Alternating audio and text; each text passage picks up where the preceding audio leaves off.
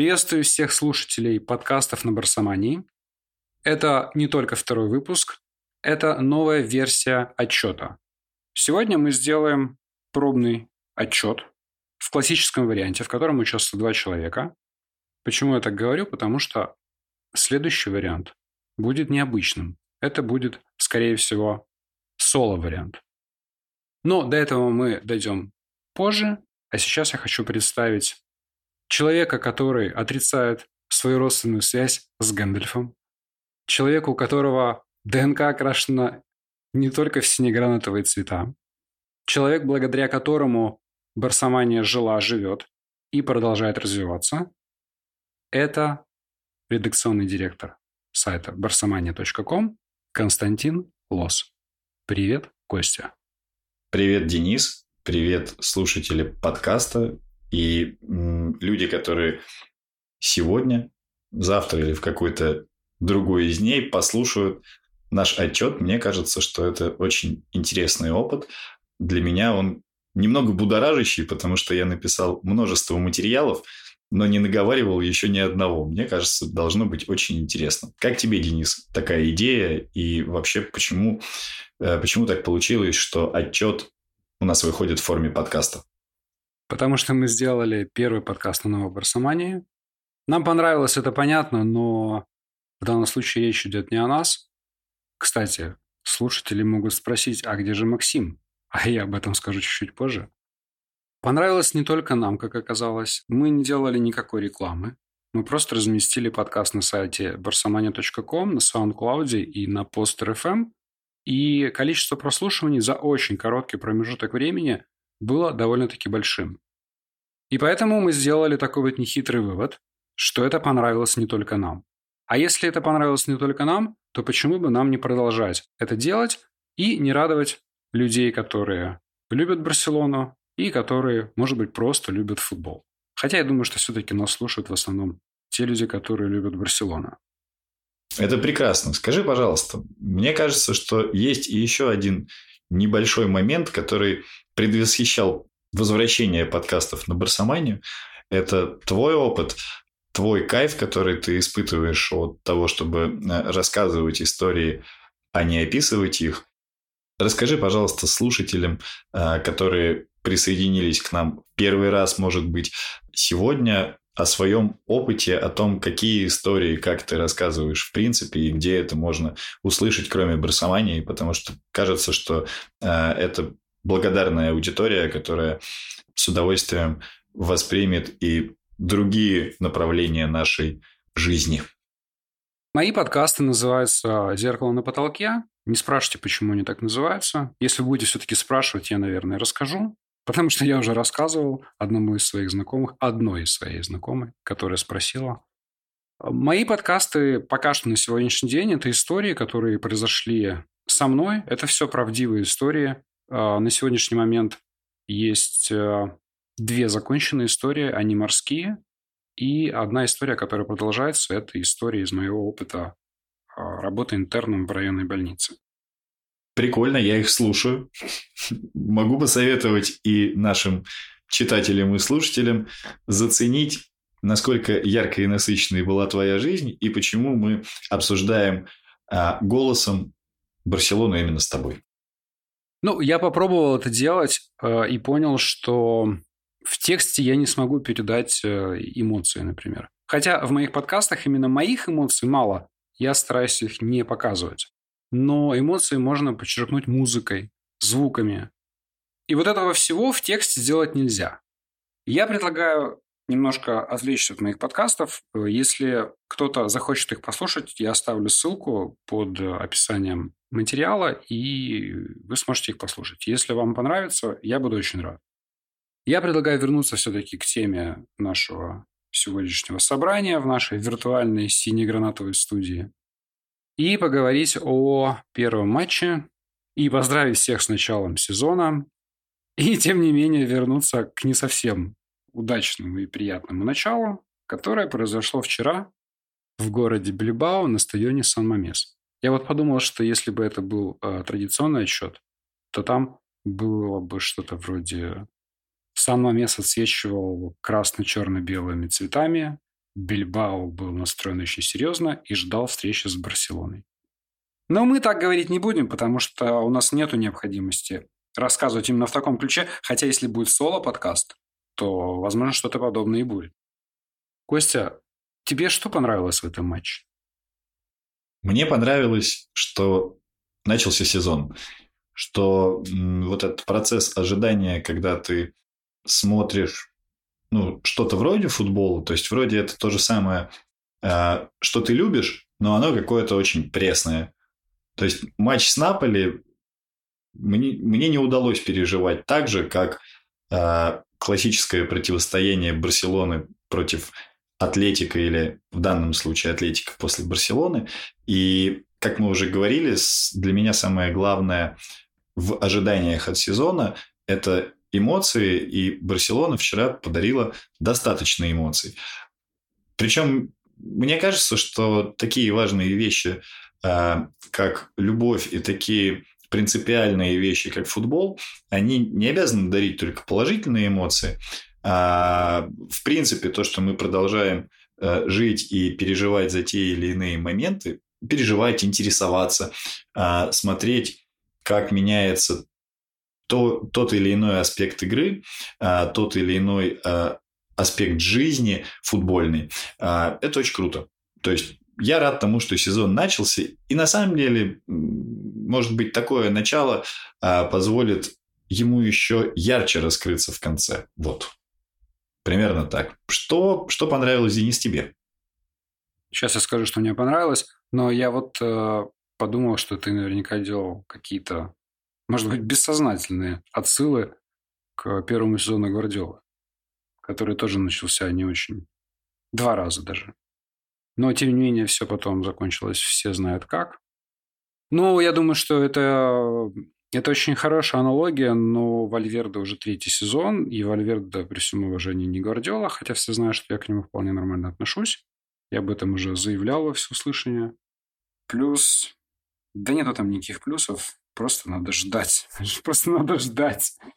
А, что мне понравилось? Мне очень понравилось. Во-первых, я обратил внимание, первое, на то, что на табло, то есть не на табло, а на рекламе, на рекламных счетах на самом месте показывали, сколько минут добавлено. Может быть, я, конечно, тупой, и это уже было раньше, но и я не обращал внимания, либо это не показывали. Но вчера я обратил внимание, что на рекламных дисплеях Саномеса показали, сколько добавили к первому тайму. Это мне понравилось. Потому что до этого мне, в принципе, ничего особо не нравилось. Э, у меня, меня мучил вопрос, за сколько бежит 100-метровку Иньяки Вильямс. И еще меня мучил вопрос, правда ли та статистика, правда ли, что Иньяки Вильямс к концу первого тайма набегал больше 9 километров. Затем мне понравилось, как встречал стадион э, Адурица. Это было круто. И я в этот момент улыбнулся. И я в этот момент подумал, что если он забьет гол, это тоже будет круто. И он, сука, забил гол. Но я тоже в этот момент тут улыбнулся. А, я не переживал, если честно, за результат. Нет, я переживал как нормальный болельщик, в том смысле, что я вот, вот, вот, вот эти вот эмоции, вот это ерзание, оно, конечно, было. А, но у меня не было иллюзий на тему Барселона сравняй счет. И такое начало, э, возможно, как ты сказал, оно, возможно, оно пойдет на пользу команде. Ты предположил, что мое впечатление про вчерашнюю игру как-то перекликается с сезонами Гвардиолы, но на самом деле нет. Оно скорее перекликается с первым сезоном как раз э, Эрнеста Вальверде, который открывался матчами за Суперкубок с мадридским Реалом. В тех матчах Барселона выглядела совершенно функционально выжатой. А, и завершение того сезона продемонстрировало, что цикл подготовки а, к старту испанского чемпионата у Барселоны Вальверды и, в принципе, у клубов Вальверды обычно довольно смазанный. А, это связано с особенностью подготовки, которая выводит коллектив на нормальное функциональное состояние после перерыва на сборной. Я предполагаю, что в текущей парадигме этот сезон не станет исключением, и, в принципе, после американского турне, а тем более после японского турне, то есть после двух турне, а функциональное состояние коллектива просто не позволяет а, нормально играть. Плюс к этому а, сложившаяся некая система игры, которая предполагает наличие Месси, который решает, а сейчас в данном матче, очень люблю слово «данное», но пришлось его использовать. А, в этом матче а, Месси не было, и та самая палочка-выручалочка, которая работает практически всегда, просто отсутствовала, и ну, нельзя сказать, что это как-то неожиданно стало. Да? Плюс к этому исторический соперник и сами по себе баски такой коллектив, который вот этой минутной, секундной или какой-то расслабленности, ну, в общем-то, не то, что не предполагает, да, они готовы за это наказывать, и вот, вот результат. То есть, не очень хорошее функциональное состояние, и, ну, я бы не назвал это ошибкой в чистом виде, да, там можно сказать, что Нельсон Семеду как-то не, не доработал с Адурицем, но я не знаю человека, который бы с ним доработал в этой ситуации. Просто ну, какая-то такая вещь. То есть, это вот как Луис Суарес на автоматизме делает какие-то похожие вещи, просто без Суареса э, сделал это Адурец. Сделал то, что делал на протяжении всей своей яркой и длительной карьеры, и лично я с удовольствием ему поаплодировал, потому что футбол мне кажется, ценен не только игрой Барселоны, но и тем, как э, в какие-то моменты показывают себя футболисты соперников. Вчера это было э, очень круто для меня. Я, кстати, тоже с тобой согласен по твоей последней... Я, в общем-то, согласен по всему то, что ты сказал, но хочу выделить последнюю сентенцию, потому что иногда у меня складывается впечатление, что болельщики клуба, я не имею в виду Барселоны, я имею в виду вообще болельщики клубов, они, а, я не побоюсь этого слова, они патологически сконцентрированы только на своем клубе. И они не видят просто, что происходит ну, во-первых, они не, особо адекватно оценивают ситуацию, которая происходит даже с их клубом, не говоря уже о э, каких-то других. А если уж совсем углубляться, то соперников и даже, и даже принципиальных. Да, и на самом месте всегда тяжело было играть с Месси или без, кстати говоря. Да, в прошлом году было 0-0, а я так на память и каких-то феерических матчей а, по-моему, при Гвардиоле на самом месте. Или, или это был Луис Энрик, я уже не помню. Ну, был как какой-то там огненный совершенно матч с кучей голов. Да точно совершенно был. Я думаю, что там был Такера, а, там были... Да на самом деле матчи э, вот такого рода, как, например, вчерашние с Атлетика, они э, кажутся проходными, но яркости в них... Для не, кого они кажутся проходными? Для болельщиков Барселоны, которые считают, что там одни середняки, да, ну какой же это проходные? Они тяжелые, очень эмоциональные. Я просто писал материал э, про матч с э, мадридским Атлетиком в прошлом сезоне. И мне кажется, что искусство обороняться, оно такое... К нему относится очень скептически, скажем так. А вот э, та самая дисциплина, ну, можно сказать, что Бильбао – это что-то вроде Урфина Джуса и его деревянных солдатов, но это на самом деле не так. Быть дисциплинированным и четким – это иногда значительно сложнее, а, чем быть каким-то ярким экспромтером. То есть, по сути, хороший экспромт – это всегда очень подготовленная история. И вот в этом смысле вчерашняя игра очень хорошо это показала. Вот, наверное, если бы я писал отчет об этом матче, то я бы назвал его подготовленный экспромт. Потому что это, в общем-то, э, раскрывает ту причину, почему Барселона вчера проиграла, а Атлетик из Бильбао выиграл. Потому что у Барселоны был какой-то экспромт, но вот он, к сожалению, был неподготовленным. Но о том, почему так произошло, я думаю, мы сейчас и продолжим говорить, но вот мне хотелось зафиксировать эту мысль. Ну, почему это произошло, на первый взгляд, э, ну, я не знаю, может быть, для кого-то очевидно, для кого-то не очевидно, но я полагаю, что результат первого тайма, я имею в виду не счет, а результат именно то, что мы видели на поле, это результат э, трех полузащитников, которые вышли играть. Давай поговорим, в принципе, о составе Барселоны. насколько он был адекватным началу сезона, в принципе, основному составу Барселоны. Вот как бы ты оценил его с точки зрения человека насмотренного очень? За исключением совершенно очевидного исключения, а, на мой взгляд, ну, я имею в виду Месси, на мой взгляд, а, несколько нелогично выглядела полузащита. Она была создана по лекалам, на которых э, сейчас формируется желание неуемное болельщиков Барселоны. Вот, на мой взгляд, она выглядела именно так. Вот прям вот казалось, что Вальверда психанул и сказал, ну вот хотите, ну вот, вот пусть будет вот так. То есть полузащита была мобильная, озорная, молодая, но безголовая, во-первых, а во-вторых, очень слабенькая в фазе разрушения. Я, я когда увидел полузащиту, я подумал, секундочку, Вальверда играет сегодня против Басков без опорного полузащитника.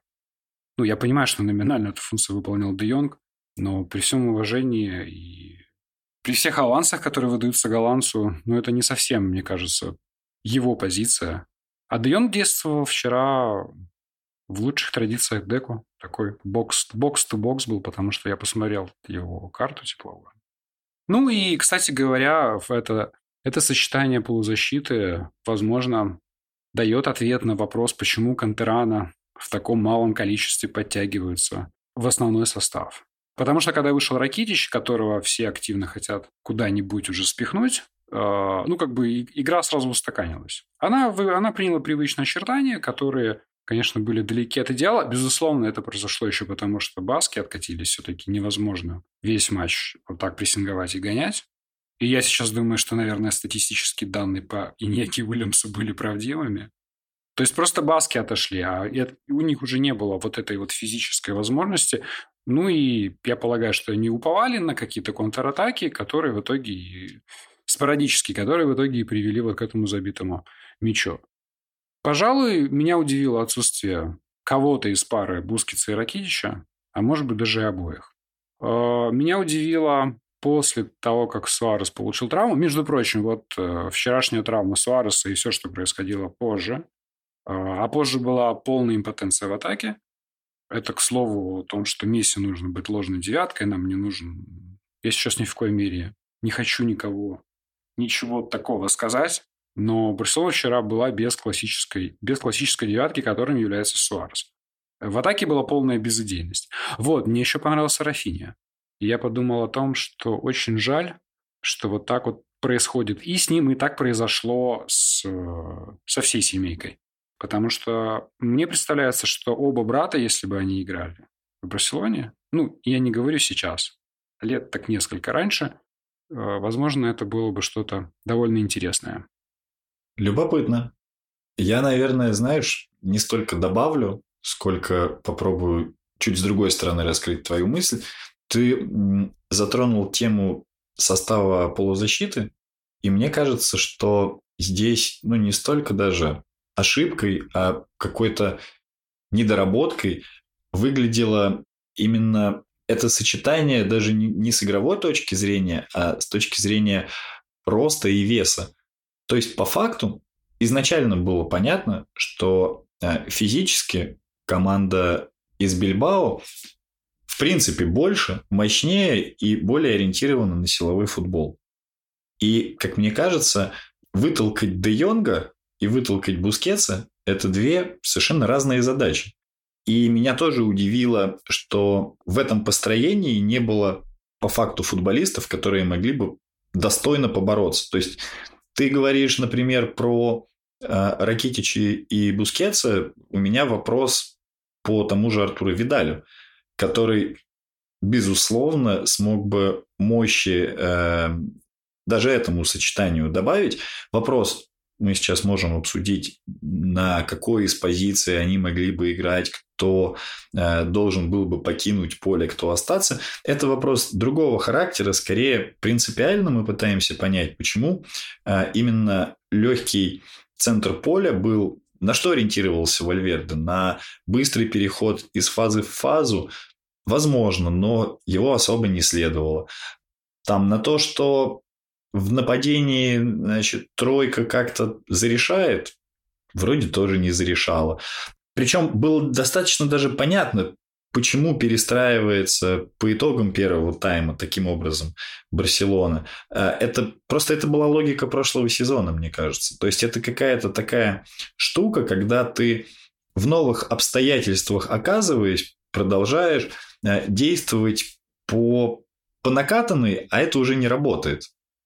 Может быть, есть какая-то другая причина, которую мы не понимаем, потому что при том, при всем, что Вальверда многие люди не любят, ну, нельзя не отрицать, что это профессиональный тренер, который прошел горнило примера, который прошел тот же Олимпиакос.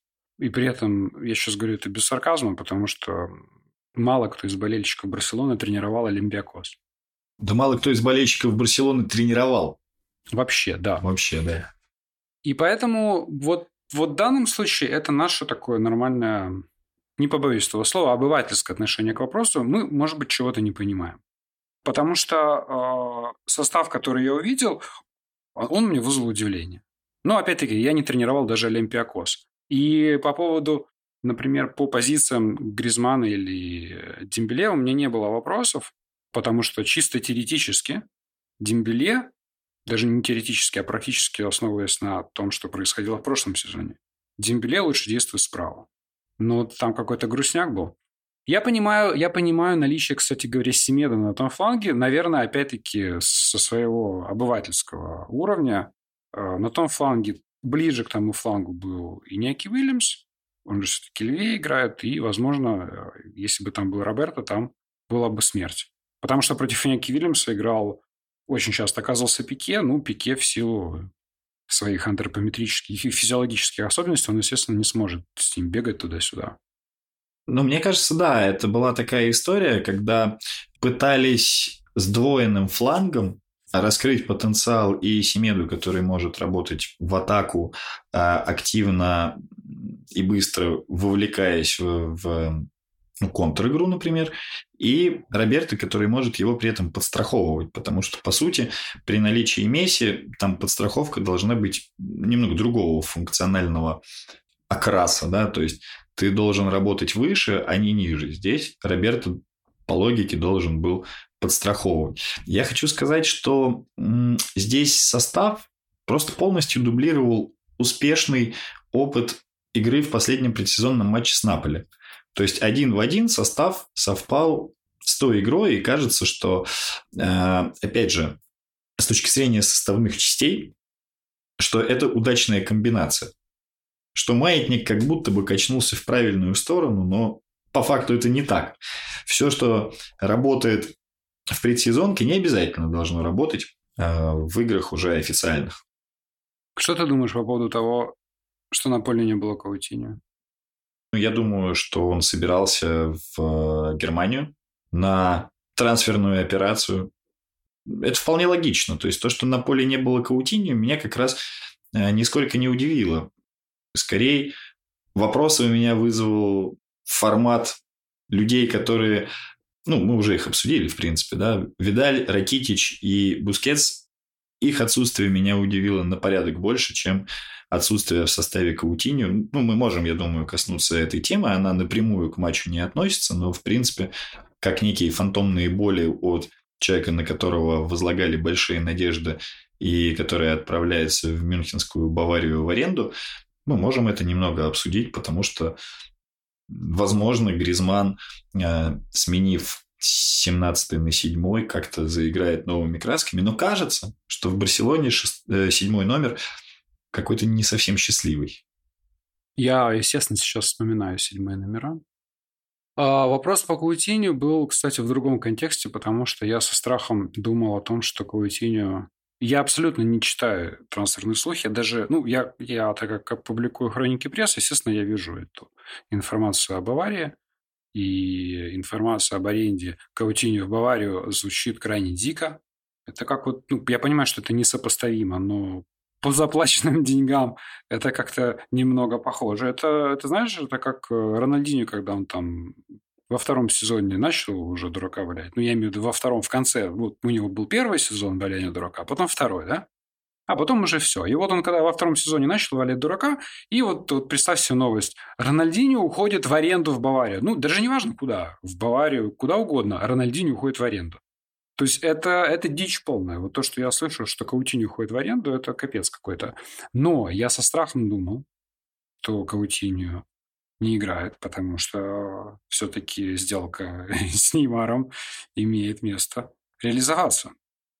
Ну, смотри, мне кажется, что вот мы в прошлом подкасте очень интересно сошлись в таких, э, не знаю, в обществе Неймара ненавистников, как будто просто знаешь как, Каутинью, на удивление, сейчас в Баварии это прямая замена Хамису Родригесу. Не по позиции, а потому что вот есть такая опция, когда ты на выдающегося спортсмена тратишь какое-то достаточное количество денег, но не покупаешь его. То есть ты это такой э, новые правила шеринговой экономики, да, ты типа можешь совместно с кем-то э, воспользоваться его навыками, но не платить за это цену, которую диктует рынок.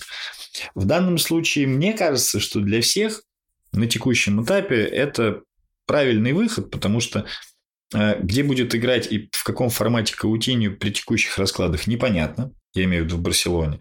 Где может он это делать довольно эффективно в Баварии, в принципе, понятно. Травма Лероя Сане каким-то образом повлияла его, соответственно, не переход в Баварию а как-то повлияло на обстоятельства. Хотя там перешел Перишич. Ну, ладно, это мы сейчас как будто отдаляемся. В общем, э, главное, чтобы Неймар, конечно, не перешел, потому что это будет, мне кажется, одним из худших для именно построения системной игры Барселоны действий, которые может совершить менеджмент. Слушай, ну вот этот вот весь хайп э, вокруг э, Неймара, вокруг гипотетического трансфера, я понимаю, что это может быть все раздуто именно газетами, журналистами. С другой стороны, сразу же приходит на ум поговорка «нет дыма без огня», и мне становится страшно от того, что все-таки Неймара вернут. Ну, я, я, я не знаю, э, это для многих звучит как, как будто бы я сейчас с головой не дружу, но ну, опять-таки, мы, во-первых, говорили об этом в прошлом подкасте, а во-вторых, э, ну, ладно, я не хочу говорить про Неймара. Хотя я, я на самом деле, если, если, если уж я так начал, наверное, я должен закончить э, мысль. Во-первых, э, я хочу напомнить всем, как всех бесил Неймар в своем последнем сезоне. Насколько он был контрпродуктивным еще тогда. Это первый момент. Второй момент, я не говорю про все эти балансы, дисбалансы и прочее. Это совершенно очевидно. Я думаю, что Неймар стал хроником. Есть, конечно, умные мысли о том, что он несчастлив в Париже, и поэтому он ломается там. Ну, ну да, наверное, где-то на каком-то эзотерическом уровне что-то такое есть. Но он же в Париж переходил из-за чего? Из-за бабла. Он что-то несчастливым переходил становиться. Он туда приходил, переходил, потому что ему денег много дали. Вот, и поэтому я думаю, что Неймар, наверное, что-то уже не так со здоровьем. Ну и, естественно, я думаю, что атмосфера в раздевалке будет хреновая. Мы прекрасно помним, как Неймар разговаривал с Альбой. Это вот так вот очень сжато. Я уже не говорю о том, что, о том сколько, сколько денег за это, хотя это абсолютно не мое дело, потому что это не мои деньги. С другой стороны, с маркетинговой точки зрения, безусловно, они это все бабло очень быстро отобьют. Но именно со спортивной переход Неймара а, мне представляется крайне неразумным. О чем мы вообще говорили? Чего мы свалились? Мы начали с Каутиньо. Ну, мы свалились с Каутиньо, который не играл вчера, и а, а, от вопроса, имело ли смысл вчера, если бы Каутиньо был в порядке, а не сидел на чемоданах, его выпустить? Давай попробуем. Я думаю, я думаю что имело бы. А какую из ролевых моделей вчерашней игры ты бы его поместил? Давай попробуем. Давай я попробую задать вопрос. Вчера, да, даже так, я сначала попробую немножко дать ответ, потом задать вопрос.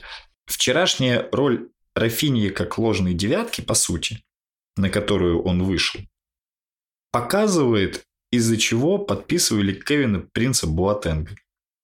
По большому счету, это та ролевая модель, в которой он по задумке должен был бы показать свою эффективность в прошлом сезоне.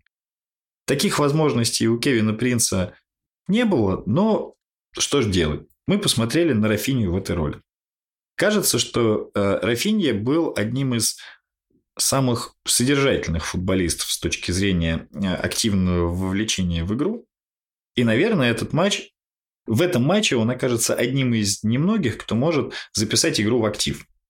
Как ты считаешь, где бы нашел применение и показал какую-то пользу а, в этой системе координат Каутиньо? Ну вот как ты это позицию назвал? Ложная девятка?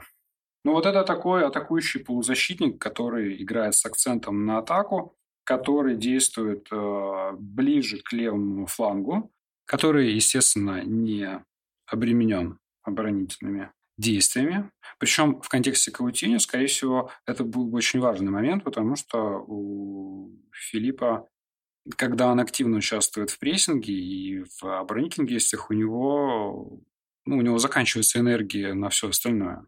И, соответственно, я думаю, что если бы Каутиньо не уезжал в Мюнхен, то вчера вместо Рафини вышел бы он. К сожалению, это нельзя проверить, но э, мне кажется, что вот, это, что вот это практически очевидно. Потому что Гризман-то на самом деле, он же может сыграть справа, вот на позиции Месси. И Рафини, и Рафини удобно тоже играть там, хотя Рафини действовал по всему э, фронту атаки. Интересная очень мысль. И, и мне кажется, что преимущество Каутинью над Рафинией было бы на самом деле только в одном. То есть Рафиния более крепкий, и, наверное, его выход как раз позволил немного растолкать функ- функционально подсевшую э, оборону Бильбао. А у Каутиньо прекрасный удар дальний. И вот мне кажется, что с дальними ударами, на самом деле, и выход Ракитича тоже позволил чуть чаще использовать эту опцию.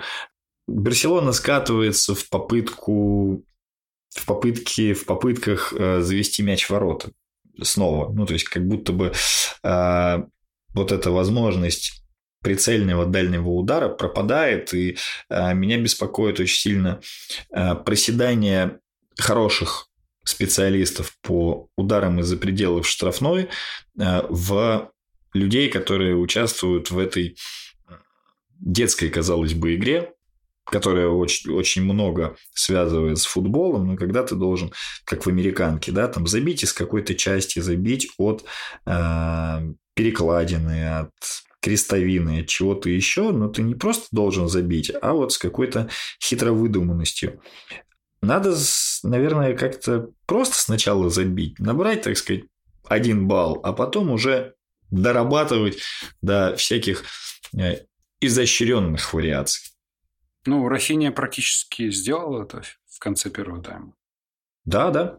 На самом деле, вот я хочу сказать э, даже не, не сколько слушателям, потому что слушать могут разные люди, а именно болельщикам Барселоны. Э, на самом деле, вчера ничего вообще не произошло. Ну, как бы ничего сверхъестественного, ничего критичного. Подобных матчей в прошлом сезоне, не только в прошлом, было огромное количество. Матчи, в которых э, команда соперника в первые 10-15 минут жестко доминировала, потому что они выходят на скипидаренные, а тут вышли на скипидаренные, потому что дома, потому что классика. Плюс все прекрасно знают, что Барс очень часто спит первые 10-15 минут. Вчерашнего гола Адуриса могло не произойти. Ведь это же гол, который был забит, ну, вот так, вот потому что вот так произошло, потому что вышел он в первом матче своего последнего сезона на закате карьеры, на последних минутах, на поляну обожающего Сан-Мамеса. Ну, как бы иногда бывают же классные такие ситуации, сказочные в жизни. Вот вчера она и произошла. Просто так получилось, что Атлетик, Атлетика Бильбао играл первый тур дома с Барселоной. Но была бы какая-то другая команда, забил бы так же самое Арец с другой команде. Потому что любой ортодоксальный, вот я сейчас скажу совершенно серьезно, ортодоксальный современный болельщик Барселоны скажет, что вчера Барса играла очень-очень плохо. Да нет, вчера играла Барселона нормально на ту стадию сезона, которую мы видим, по причинам, которые Костя озвучил ранее, по причине физической подготовки, по причине легковесной полузащиты, по причине травмы Луиса Суареса и Лео Месси, по причине того, что Антуан Гризман еще не встроился в эту команду. То есть вчера мог быть совершенно другой результат. Рафиня бы забил гол, или Суарес бы забил гол. Кстати, я отдал должное в очередной раз Луису Суаресу, что он, невзирая на травму, включился в момент мгновенно и мгновенно сделал все правильно, но ну просто вчера был первый матч последнего сезона Ариса Дурица. Да, на самом деле это Просто сама по себе история Адурица, она крутая, и, наверное, нам, как болельщикам Барселоны, было бы чуть менее неприятно, если бы сначала э, вот этот гол забил Луис Суарес, а Адурец бы отыгрался, но она была бы для истории всего футбола, частью которой, безусловно, э, является Адурец, не такой яркой, а здесь, ну вот, давайте позволим соперникам хоть в первых турах отмечаться в истории мирового футбола, потому что дальше снова включится машина, там будем всех переигрывать, э, разрывать.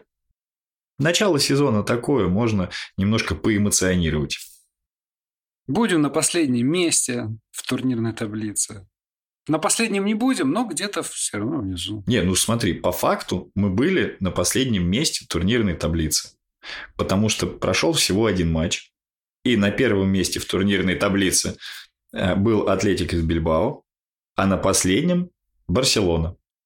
Пройдут какие-то матчи, э, скорее всего, кто-то проиграет с большей разницей. Возможно, это будет кто-то из мадридских команд.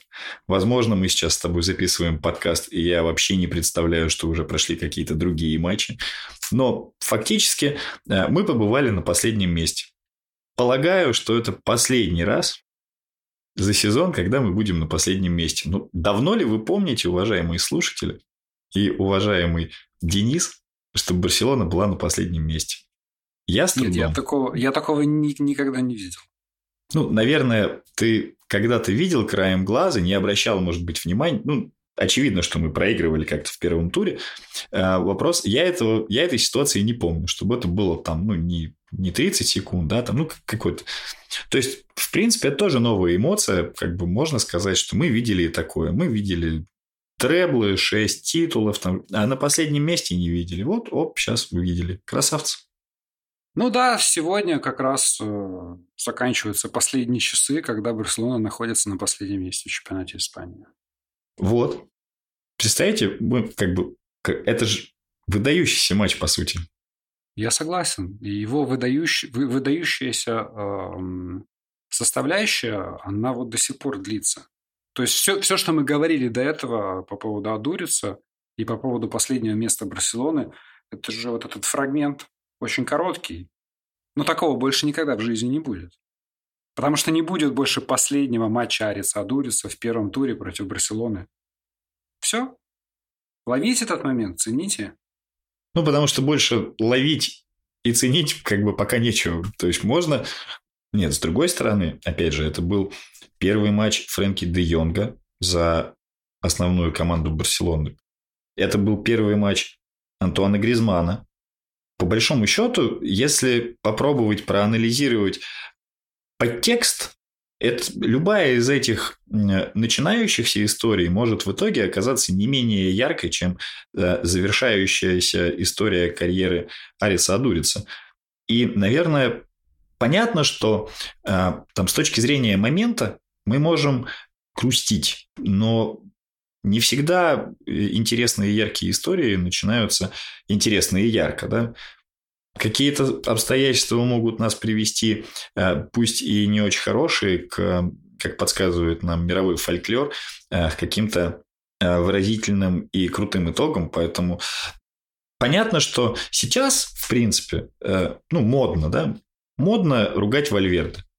А наши друзья из Международной Федерации э, официальных фан-клубов э, ставят уже э, себе, значит, на фейсбуках на заставку там, что Вальверде уходи, ты не даешь цветов футболу, чего-то такое.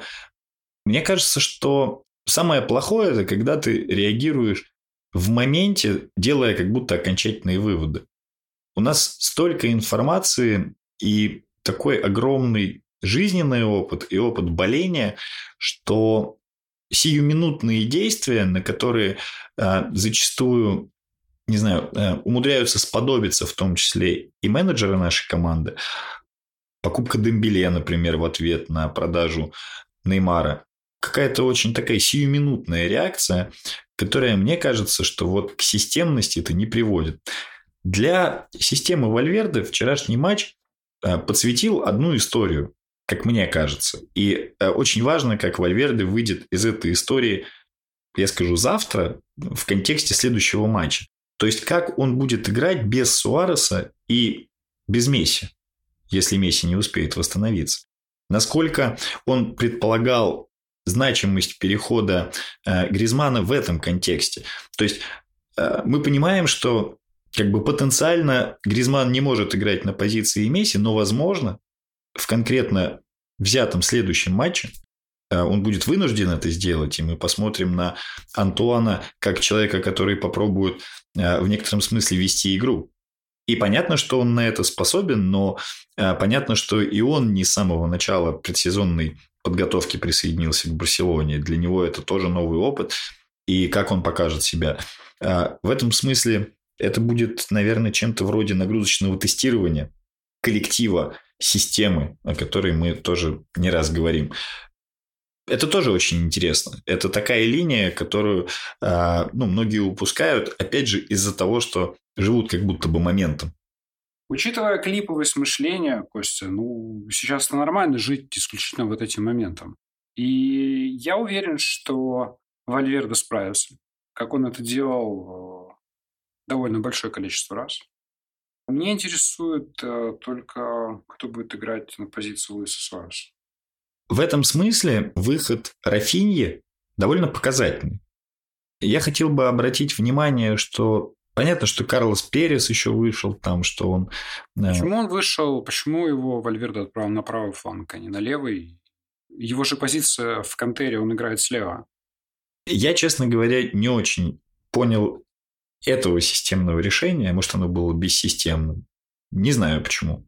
Мне самому любопытно, но вот я никаких пока выводов далеко идущих ну, не могу сделать. Просто вот кажется, что так э, сложились обстоятельства из-за э, особенностей перемещения. То есть, э, скорее всего, он был более свежим и должен был работать по предполагаемому флангу. То есть, вот реально не знаю, это какая-то сейчас такая сентенция, которую я не подтвердить, не опровергнуть фактологически не смогу, мое предположение.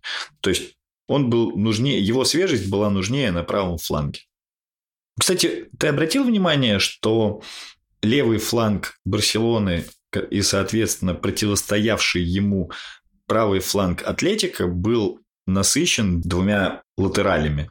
То есть там и Капа играл, который в прошлом сезоне еще, перед прошлым сезоном перешел из Эйбара за вполне символические деньги, и а, капитан команды Оскар де Маркос, а, который номинально является тем же крайним защитником.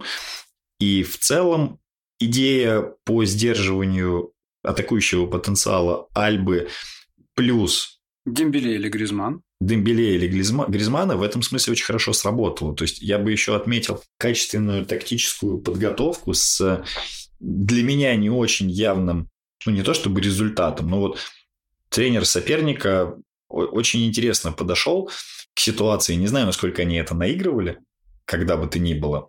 К сожалению или к счастью, не слишком а, пристально следил за атлетиком, но это сыграло, и это круто. Вообще, мне кажется, что в этом сезоне, я понимаю, что это, наверное, никому не интересно, но, тем не менее, я думаю, что в этом сезоне за Атлетиком будет э, довольно увлекательно наблюдать, и мне кажется, что они способны забраться. Я не знаю, куда, я такие прогнозы не могу давать, но результат э, этого симбиоза, этого Атлетика и этого тренера, он, э, ну и концовку прошлого сезона, если кто не помнит, Баски выдали абсолютно фееричную. Да, и исходя из этого, мне, ну, мне как-то приятно внутри, потому что я всегда к ним относился с симпатией. Ну, из-за всей этой истории басков, из-за вот этой вот штуки с этническими басками. Правда, и Ниаки Вильямс до сих пор для меня не является несколько непонятным вариантом, но тем не менее.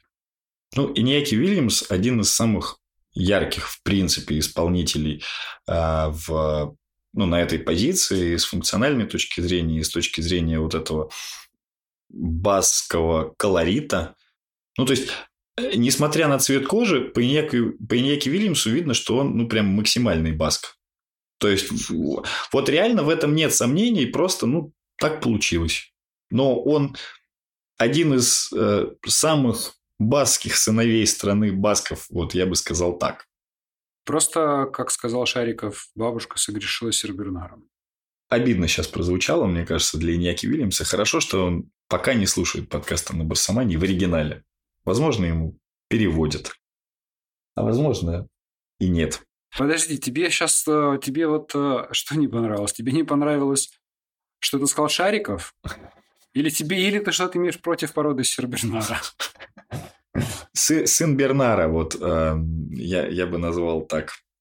Сына Берни Эклстоуна. Ну, э, не знаю, мне кажется, что это, это какая-то такая, ну, как бы это классическая фраза, которая э, для некоторых, возможно, очень политкорректных молодых людей и опытных слушателей может вызвать какое-то сомнение в нашем как бы это сказать, э, в отсутствии предвзятости у нас, но мы, мне кажется, что мы как э, исторические болельщики Барселоны, опять же, помнящие э, несколько волн прихода э, чернокожих футболистов, таких как Лилиан Тюрам, Яя Туре, э, Филипп Крестоноваль, возможно, даже Эммануэль Амуники. Да. Микаэль Райцигер. Богарт. Винстон Богарт, безусловно. Да. Лапорта после покупки, то, может быть, тысяч ты еще купишь китайца. Ну, вот видишь, японцы купили, китайцы пока не купили, но, но возможно. На самом деле, ты знаешь, из системы э, Атлетика из Бильбао э, вышел еще один крепкий чернокожий футболист-защитник. Он, если я не ошибаюсь, э, Ромальо его зовут, и он играл в Жероне. Ну, я, я немножко просто интересовался этим вопросом и увидел, что он тоже выпускник академии, тоже считается собственно этническим баском и в какой-то перспективе полагаю, что ну, вообще из-за недостатка э, этнических басков, в принципе, для э, атлетика с высокой долей вероятности когда-то окажется в основном составе рядом с другими яркими исполнителями. Но только, наверное, наверное, у них есть правило, не больше одного чернокожего. Просто вот если Иньяки Уильямса кто-то купит, то тут же подтянут. Там же бессрочный контракт. У кого, с кем? У Иньяки Вильямса с, с Бильбао они недавно подписали бессрочный контракт. Ты знаешь, что Ман Юнайтед предложил 80 за него? Конечно, просто это мало. Ну, конечно, мало. Вот, э, к слову, а мало или много? Ведь э, при оценке того или иного футболиста, особенно если мы говорим в контексте футболистов, играющих, за Барселону э, вот этот самый пресловутый ценник, он играет сумасшедшую роль. Я вчера смотрел в какой-то веке футбол на русском языке, и даже комментаторы, которые, в отличие от нас, вещают в отцензуренной структуре, позволяют себе, например, сказать такие вещи, как э, Антуан Гризман не играет на ту сумму, за которую, э, которую за него заплатили. Ну, мне кажется, что это очень, э, очень некорректное высказывание, потому что, ну, потому что, во-первых, Антуан Гризман только пришел, и ему нужно время для того, чтобы адаптироваться. А во-вторых, сумма, которую за него заплатила Барселона, так просто получилось, что вот так его оценила Атлетика. Людям, а, при всем при том, что Гризман это, это, это топовый игрок, людям нужно понимать, что Гризман был идеальным солдатом в системе Диего Симеоне. Он в этой системе находился до очень долго, и он вышкален именно для той системы. Ему нужно время, чтобы адаптироваться для нынешних реалий. Я вот хотел об этом сказать, потому что меня это приятно удивило, хотя я, конечно, ожидал, что это произойдет. Меня приятно удивила его активность в оборонительной фазе. И я прекрасно знал, что так будет происходить, но я уже настолько отвык, что футболисты, которые у нас в клубе занимаются атакой, делают подобные вещи. И он это делал. И, насколько я помню, в той же сборной Франции он тоже подчинил себя интересам команды. Это очень интересное наблюдение. Мне кажется, что есть еще, еще один футболист, который немного страдает от суммы, которую за него заплатили. Это Усман Дембеле. Мы расцениваем его, точнее, мы оцениваем его не как футболиста в абстракции. Да? То есть, вот есть футболист Барселоны, молодой, супер перспективный, который отыграл до перехода в Барселону выдающийся сезон в Дортмундской Боруссии. До этого отыграл великолепный сезон в чемпионате Франции. А, и Барселона его еще тогда хотела подписать за, если я не ошибаюсь, 12 или 15 миллионов евро, которые примерно за него заплатила Дортмундская Боруссия. И вот он на самом-то деле стал в некотором смысле заложником суммы. То есть это не просто футболист с его набором а, каких-то качеств, какого-то потенциала, а это человек, за которого заплачена сумма больше, чем в 100 миллионов евро, например. Но ни Антуан Гризман, ни Усман Дембеле не виноваты в том, сколько э, Барселона за них выложила. Они могут быть там виноваты в том, что, допустим, Дембеле может виноват быть в том, что он э, немного ленивый или там рубится в какие-то компьютерные игры. Но это э, ну, никак... А вопрос, а вопрос слушателям? Ну хорошо, я, я не рублюсь в компьютерные игры. Зря. Вопрос слушателям. А вы, э, когда осуждая Усмана Дембеле, то, что он рубится в компьютерные игры, вы сами-то рубитесь в компьютерные игры? Если вы находитесь в его возрасте. Я, Костя, я не рублюсь, потому что у меня в какой-то момент, ну, это уже давно произошло, у меня вдруг, э, ну, вот где-то там внутри рубильник такой, и все. То есть мне, мне просто стало неинтересно. И, и появились эм, появилось в реальной жизни то, что мне делает намного интереснее, нежели в компьютере. Ведь э, нужно адекватно отдавать себе отчет в том, что компьютерные игры интересны людям, потому что им не нравится жить в том унылом говне, в котором они живут. Ну, если уж называть вещи своими именами, это уход от реальности, больше ничего. А когда у меня появилось в реальной жизни столько всего, что намного интереснее, чем в компьютере, у меня выключился рубильник. И все. Вот так это произошло. Да, и поэтому, когда вы осуждаете Усмана Дембеле за то, что он кушает пиццу и рубится в компьютерные игры, вы вот в зеркало посмотрите и у себя спросите, а чем я, собственно говоря, отличаюсь? А, елки-палки, за меня не заплатили 100 миллионов. Ну вот, собственно, в этом кардинальная разница. По сути, да, я могу сказать, что я вполне истово иногда рублюсь в компьютерные игры.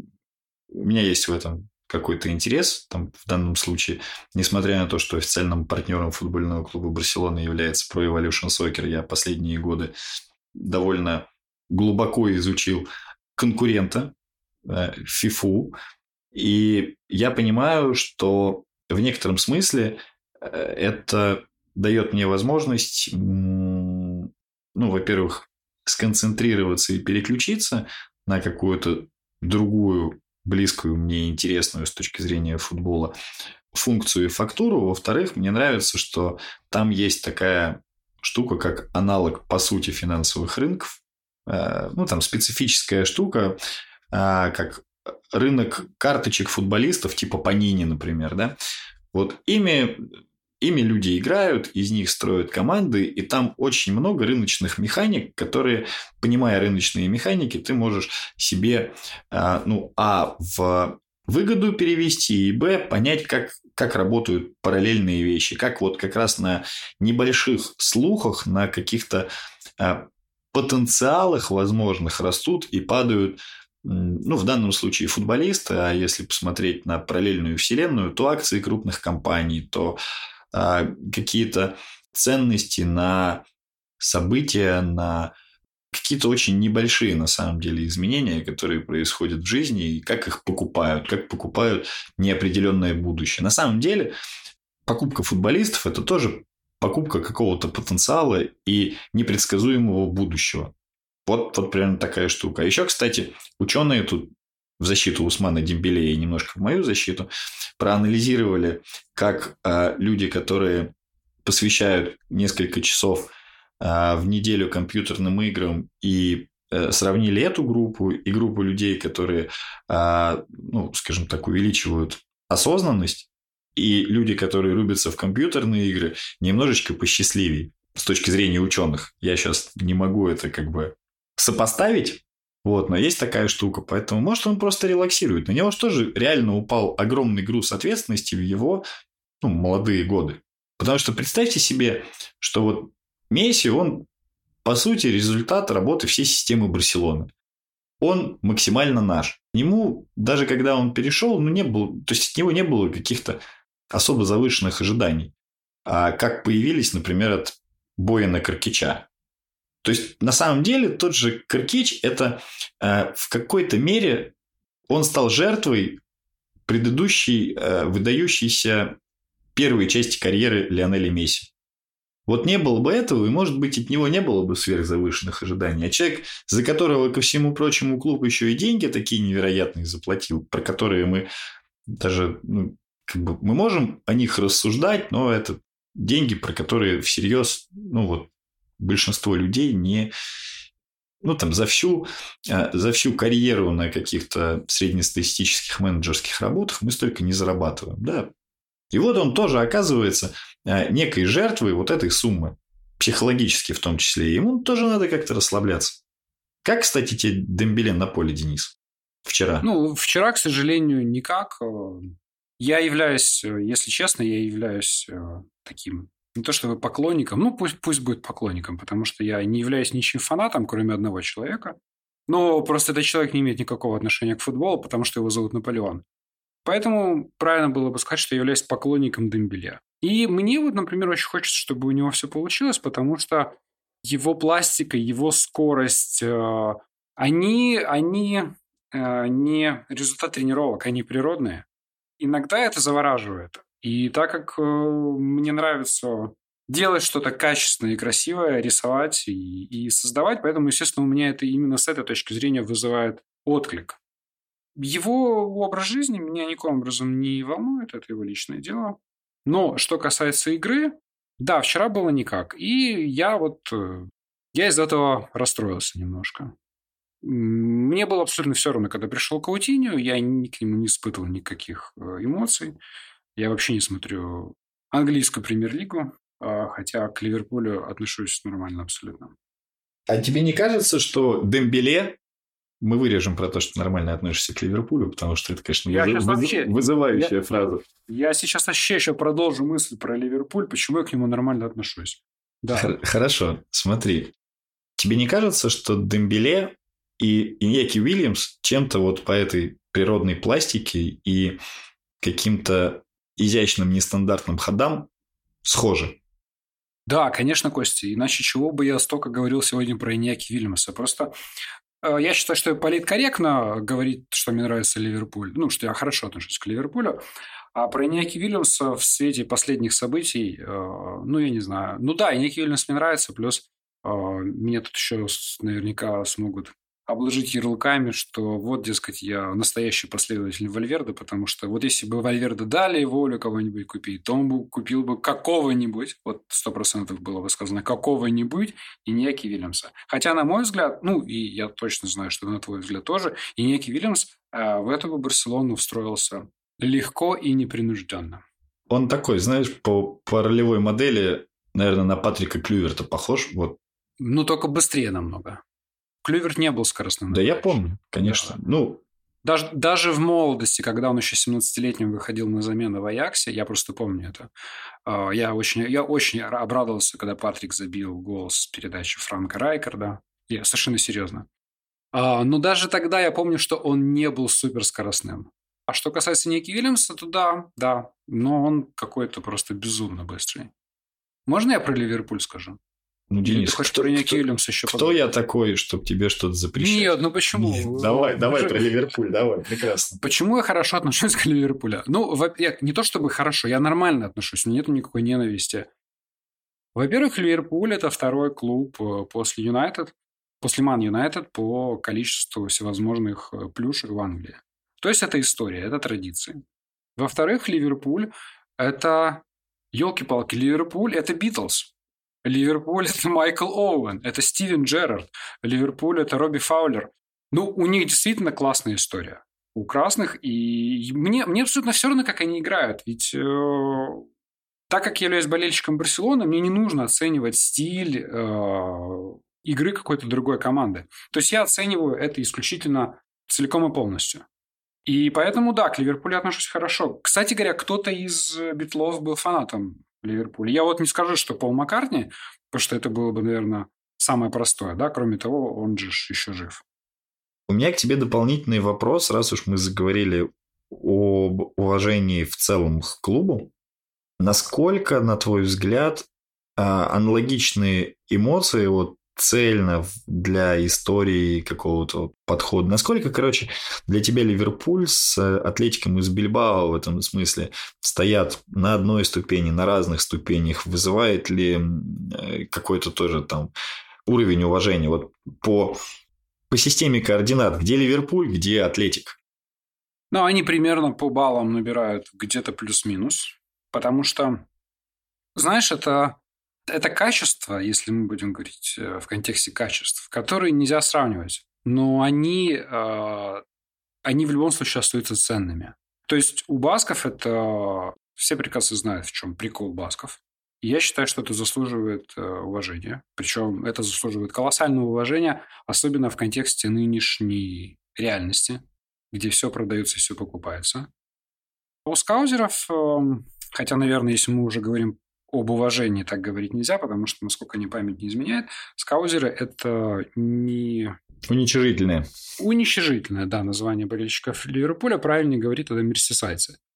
Что касается Ливерпуля, то они, помимо истории, они очень э, известные и очень крутые кубковые бойцы.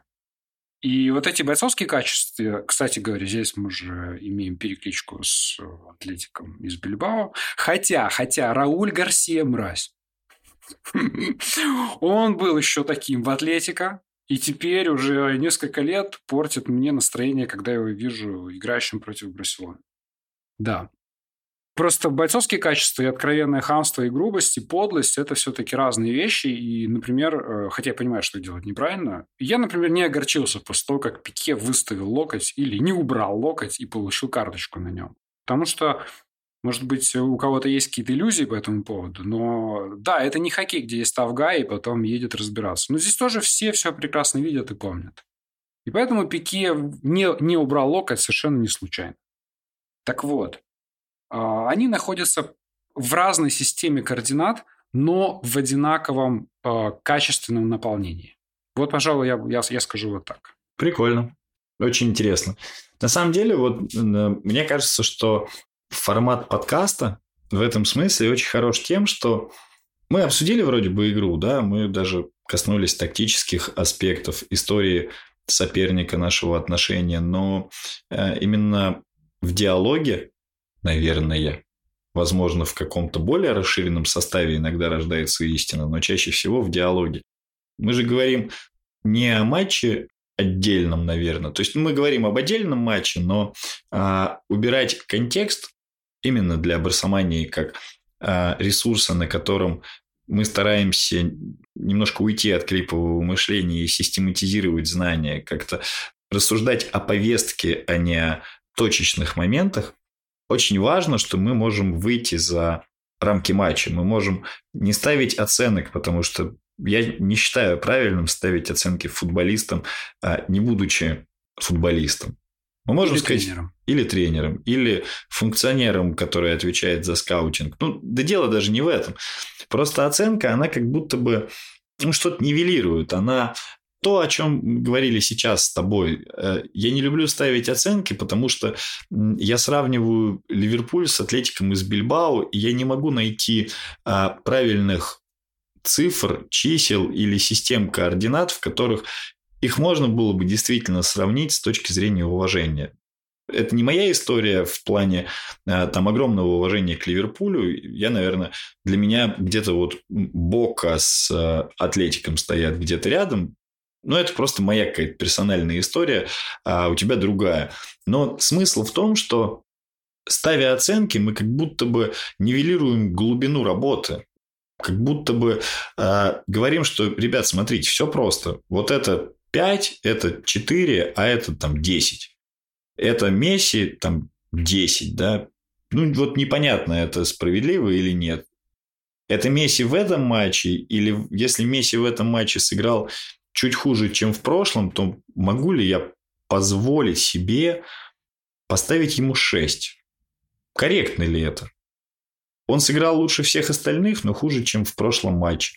То есть, на самом деле, вот в процессе оценивания для меня огромной проблемой является тоже отсутствие глубины. И вот круто, что мы сейчас эту глубину как-то вытащили.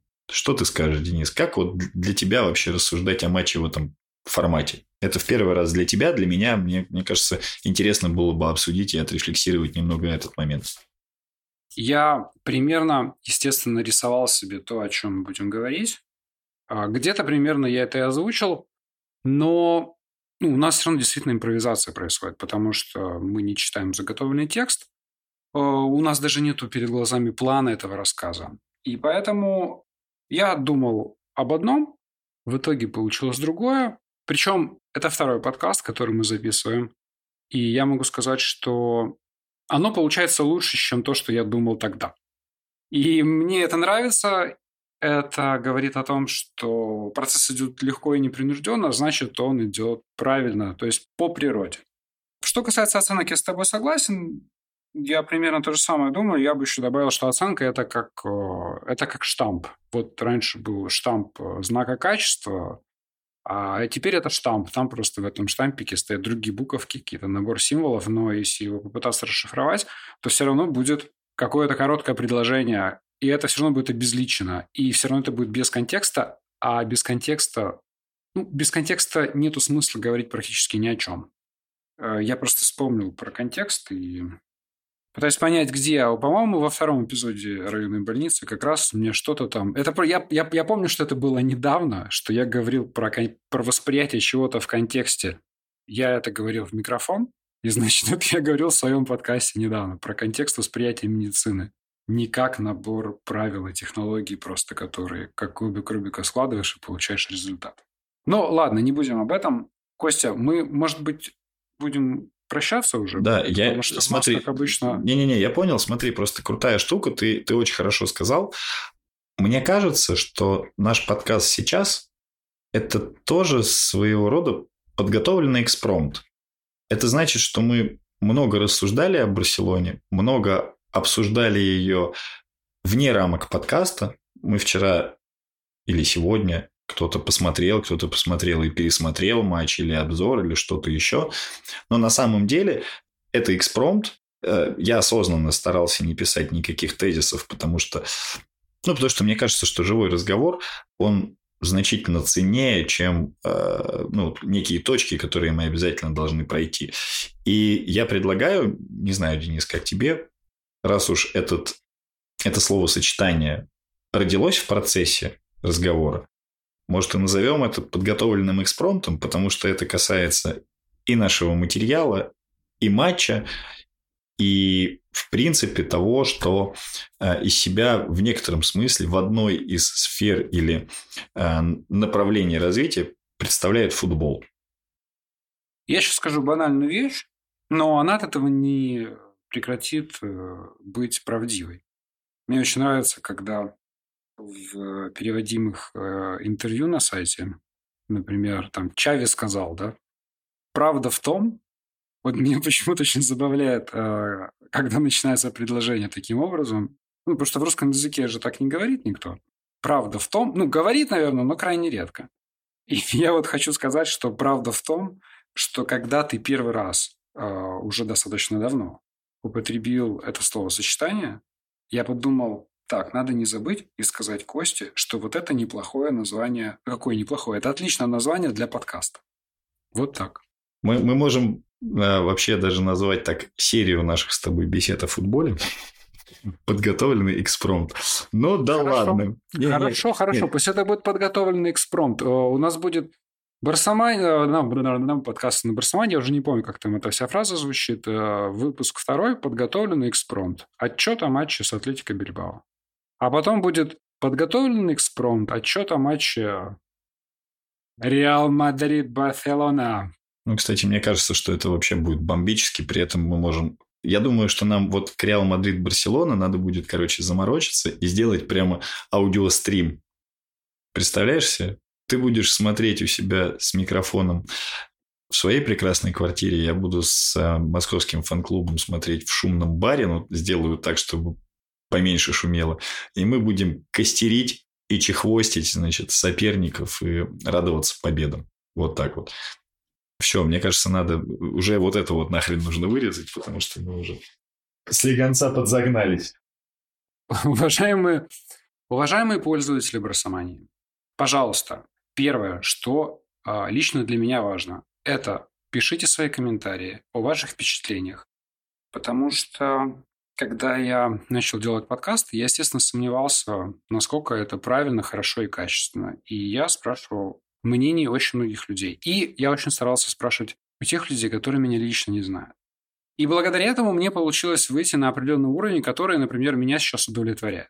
И поэтому э, нам, естественно, очень хочется знать, что вы думаете по поводу того, что мы делаем, потому что это позволит нам делать наши подкасты как можно лучше.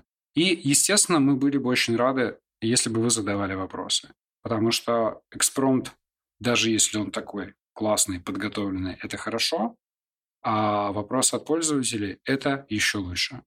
И я вам напоминаю о том, что в самом начале мы коснулись темы моих подкастов. И если вам будет интересно, я оставляю линк на свою страницу, и вы можете их послушать. Костя, Спасибо, спасибо большое э, пользователям Барсомании, слушателям подкаста Барсомании, которые пока не являются пользователями, но уже настроились на это. А на самом деле, я считаю, что это очень крутой опыт, и что говорить о футболе мы будем э, чаще. И те самые вопросы, э, которые предлагает вам задавать Денис, с высокой долей вероятностью станут темой одно, одного из наших ближайших выпусков. Поэтому мы не просим вас делать это ради того, чтобы просто делать что-то и э, чтобы мы видели, что это востребовано. Мы хотим делать актуальный, востребованный контент с обратной связью. Мы к этому готовы. Спасибо вам большое. Любите Барселону. До следующих встреч на страницах, в наушниках и э, во всех остальных каналах коммуникации. Я бы хотел сказать фразу Василия Уткина, которую он сказал после окончания первого полуфинального матча в первом сезоне Пепа Гвардиолы между Барселоной и Баварией. И после того, как Барса выиграл этот матч со счетом 4-0, Гвардиола был удален, Василий Уткин сказал, играйте в футбол, играйте как Барселона. К сожалению, сейчас это не имеет никакого смысла. Но, тем не менее, я перефразирую Василия, и я вам говорю чуть иначе. Любите тот клуб, за который вы болеете. И любите его невзирая ни на что. И поддерживайте. Всегда. Пока. Пока.